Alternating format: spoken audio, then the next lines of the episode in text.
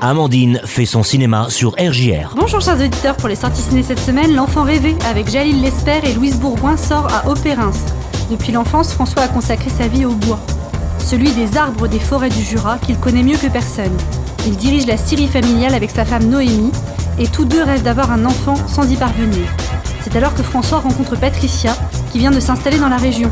Commence une liaison passionnelle. Très vite, Patricia tombe enceinte. François vacille. Dans le même cinéma, découvrez le drame italo-argentin Materno. Paola quitte l'Italie pour Buenos Aires, où elle doit terminer sa formation de sœur au sein d'un foyer pour mères adolescentes. Elle y rencontre Luciana et Fatima, deux jeunes mères de 17 ans. À une période de leur vie où chacune se trouve confrontée à des choix, ces trois jeunes femmes que tout oppose vont devoir s'entraider et repenser leur rapport à la maternité.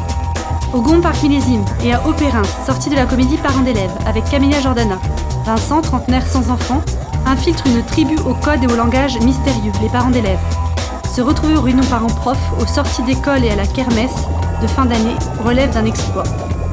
Mais voilà, Vincent a une très bonne raison d'être là et finit même par se sentir bien dans cette communauté un peu spéciale. Pour mon film coup de cœur, j'ai choisi Les Apparences, un thriller de Marc Fitoussi avec Karine Viard et Benjamin Biolay.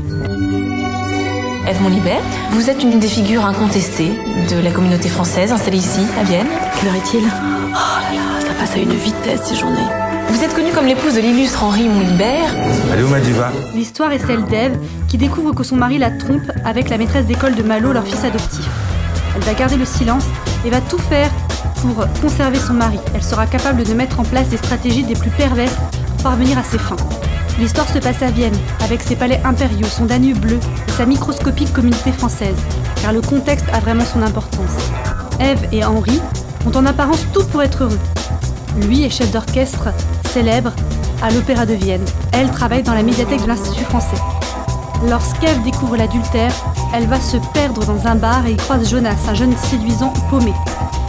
Pour elle, il ne s'agit là que de la rencontre d'une nuit. Mais il ne l'entend pas de la même façon. Le destin du couple d'expatriés va basculer.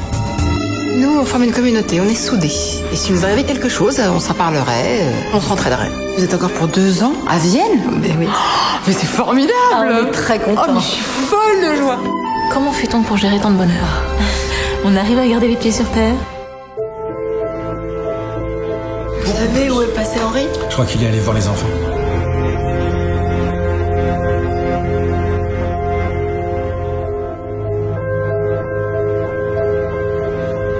T'es encore debout Bah oui, comme tu vois. Chérie, c'est pas la première fois que je suis accaparé par le travail. Ah, c'est sûr. Je te sens très loin de moi.